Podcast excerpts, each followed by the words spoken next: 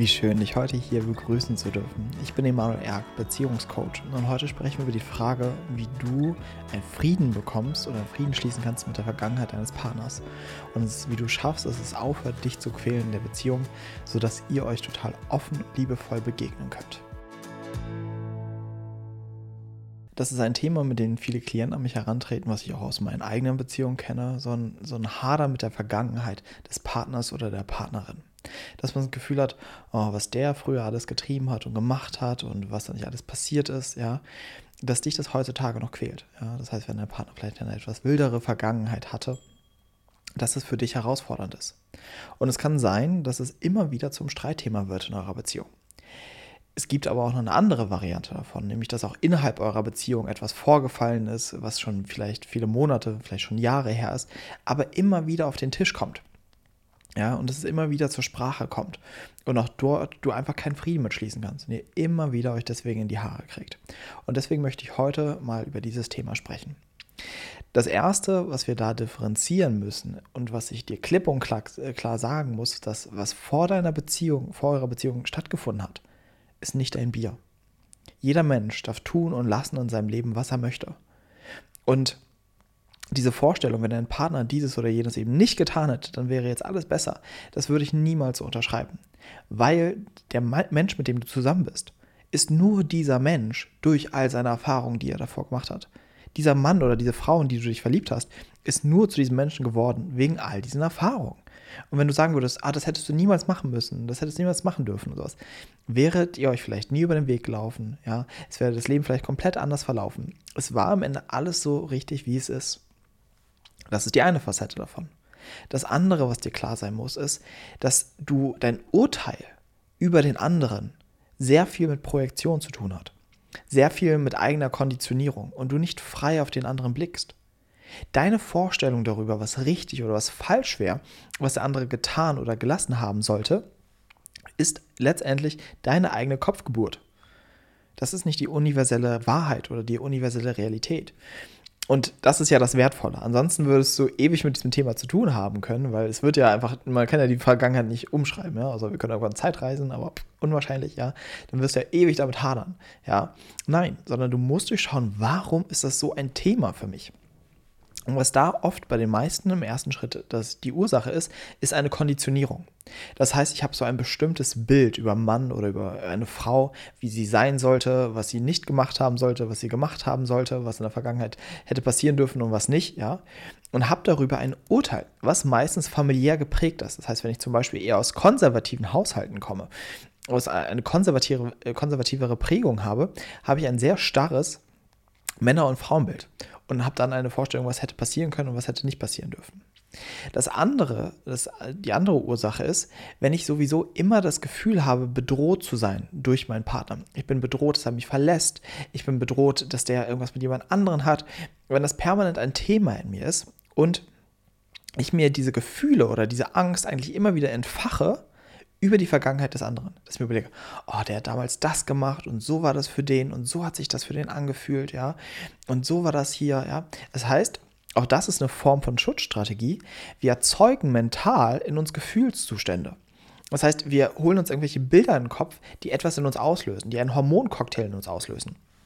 Und das hat die Ursache, dass wir in frühem Bindungstrauma haben wir Verlusterfahrungen gemacht. Wir haben die Erfahrung von Schmerz gemacht, von, äh, vom emotionalen Schmerz, von Ablehnung, was in uns verankert ist. Und bei den meisten ist das nicht geheilt. Das heißt, diese Wunde klafft quasi noch ganz offen in uns.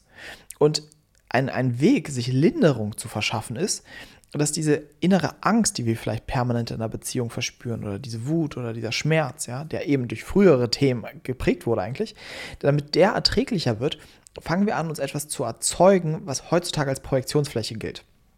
Was ich damit meine ist, wenn ich in der frühesten Kindheit Verlusterfahrungen gemacht habe und dadurch Verlustangst entwickelt habe, heutzutage aber in einer Beziehung bin, wo der Partner da ist und nicht permanent damit mit mir beschäftigt ist, mich zu verlassen, kann dennoch in mir so eine Verlustangst verankert sein.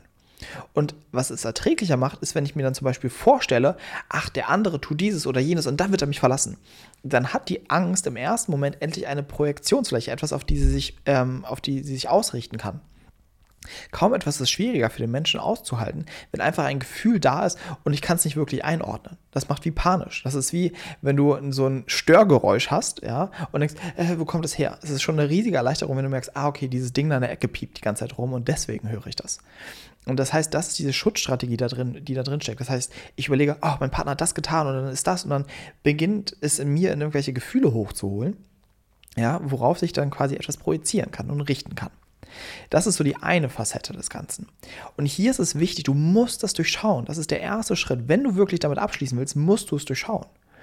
Und du musst gucken, wie passiert das in mir? Wie erzeuge ich diese Zustände? Wie erzeuge ich das, was da in mir stattfindet? Gerade wenn es um frühere Erfahrungen des Partners geht, ist der Fakt meistens, dass unser Partner damit nicht mehr viel am Hut hat. Und du kannst ja einfach nur mal an deine Geschichte denken.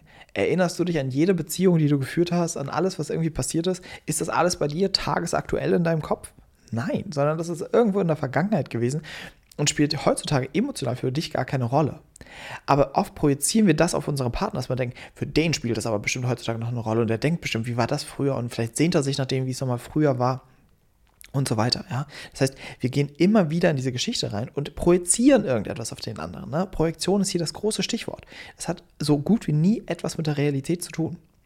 Und hier gibt es dann gleich den anderen Tipp. Das andere ist, was du machen kannst, ist mal wirklich deinen Partner fragen und sagen, was sind deine Ängste? Gehen wir mal davon aus, dass dein Partner eben eine wilde Vergangenheit hatte, viele verschiedene ähm, Liebesaffären, viele vielleicht kurzlebige Affären und vielleicht ist da eure Angst, dass euer Partner sich immer wieder danach sehnt, ja, und denkt, ah, das war viel schöner oder das war viel intensiver oder ich würde das gerne nochmal machen und so, ja. Dass ihr dann einfach mit eurem Partner sprecht und mal sagt, ey, das ist meine Angst und wie fühlst du dich eigentlich dabei? Also, ich stelle mir vor, dass du das immer alles nochmal möchtest, dass du das vielleicht früher viel besser fandest als unsere Beziehung. Stimmt das? Und dann hat dein Partner mal wirklich die Möglichkeit, dir einen Reality-Check zu geben. Zu sagen so, nee, meistens ist das nicht so. Nein, ich sehe mich nicht danach, sonst würde ich das ja machen und nicht mit dir zusammen sein. So, ja. Das heißt, erlaubt dir diese ganzen Kopfgeburten und Hirngespitze, die du hast, mal auszusprechen und abzugleichen. So dieses, stimmt das, über was ich mir da eigentlich den Kopf zerbreche? Und das andere ist, damit diese Themen zur Ruhe kommen können, ist ein bisschen angeschlossen an das, was ich eben gesagt habe, das eigentliche Verlusttrauma muss aufgearbeitet werden. Ne, die eigentliche Verlustangst, die da ist, muss aufgearbeitet werden. Also das heißt quasi dieses Störgeräusch, was permanent in der, in der Luft hängt, sozusagen, ja, dass das nicht benutzt wird, um sich auf irgendetwas zu projizieren, sondern es muss in sich quasi gelöst werden und endlich zur Ruhe kommen. Ja, und dann ist es auch so, dass dich diese Sachen gar nicht mehr triggern, sondern dass du einen realistischen Blick auf die Situation bekommst. Nämlich, dass du siehst, ja, mein Partner hatte seine Vergangenheit, ja, mein Partner hat sich ausgetobt, aber solange der dabei glücklich war, Spaß hatte, Freude hatte, warum sollte ich ihm das verwehren? Wenn es alles eine schöne Phase seines Lebens war, äh, sei es ihm oder ihr doch gegönnt. Ja, das ist, wieso sollten wir denn, was haben wir denn davon, wenn unser Partner irgendwas getan oder nicht gemacht hat? Also, solange es unserem Partner dabei gut ging, ist es doch wundervoll. Und selbst wenn es unserem Partner nicht äh, dadurch gut ging, ja, war vielleicht auch das wichtig für die Entwicklung von ihm oder von ihr. Ja, es war vielleicht ein entscheidender Prozess eine, eine, entscheidende, eine, eine entscheidende innere Reifung, die dadurch stattgefunden hat. Das wollen wir doch unserem Partner nicht alles absprechen oder wegnehmen, ja, sondern das ist dessen Leben. Und wir dürfen halt eher die Qualität üben, den anderen im Ganzen zu nehmen. Den anderen zu lernen, zu lieben, so wie er ist und mit all dem, was er mitbringt. Und nicht permanent quasi zu sagen, nee, das hätte nicht so stattfinden dürfen, das und das und das. Meine Ängste, weil übersetzt bedeutet es eigentlich, meine Ängste, die ich erlebe, dürfen durch dich nicht getriggert werden. Es funktioniert aber nicht. Dann kannst du in die nächste Beziehung gehen, hoffen, dass du dann noch einen idealeren Partner findest und es kann auch sein, aber die, dieser Ursprungsschmerz oder diese Ursprungsangst bleibt da. Die richtet sich dann nur auf was anderes. Dann nicht auf die Vergangenheit des Partners, sondern auf irgendwas, was der heutzutage macht. Ja? Das heißt, schau dort wirklich hin. Und das andere, was ich nochmal aufgreifen will vom Beginn, nämlich das Thema der Konditionierung. Du musst schauen, welches Männer- oder welches Frauenbild habe ich in mir entwickelt. Was glaube ich ist ein guter Mann? Was ist das, was ein Mann oder eine Frau tun sollte? Was ist das, was die nicht tun sollte? Und da würde ich dir mal als Übung den Rat geben, mach mal eine ganze Liste, wo du sagst, das sollte ein Mann und das sollte ein Mann nicht oder als Frau oder wie auch immer es bei dir ist. Und dann mal wirklich abzugleichen mit der Frage, wo habe ich das gelernt? Wer hat mir das so beigebracht? Habe ich mir das selbst so überlegt? Ja? Oder ist das etwas, was mir mitgegeben wurde? Ja, auch da wirst du dann meistens drauf stoßen, dass das, wie wir die Welt sehen, nicht etwas Individuelles ist. sondern wir sehen die Welt so, wie man es uns vorgelebt hat. Unsere Prägung, unsere Konditionierung, das, was wir von unseren Eltern mitbekommen haben, ist die Brille, mit der wir auf die Welt schauen. Und dann ist das nächste, dass es sehr gut sein kann, endlich mal einen Partner zu haben, der dieses Bild crusht, der nicht so gelebt hat oder nicht diese Ideale erfüllt hat, ja, und dich genau damit konfrontiert und dir einen Spiegel vorhält, zu sagen, hinterfrage mal dein Weltbild, hinterfrage mal dein Männer- oder dein Frauenbild. Und dass du dann mal wirklich hinschaust und guckst, was ist eigentlich das, was ich über Frauen oder für über Männer denken möchte? Was ist eigentlich das, was sich für mich stimmig anfühlt?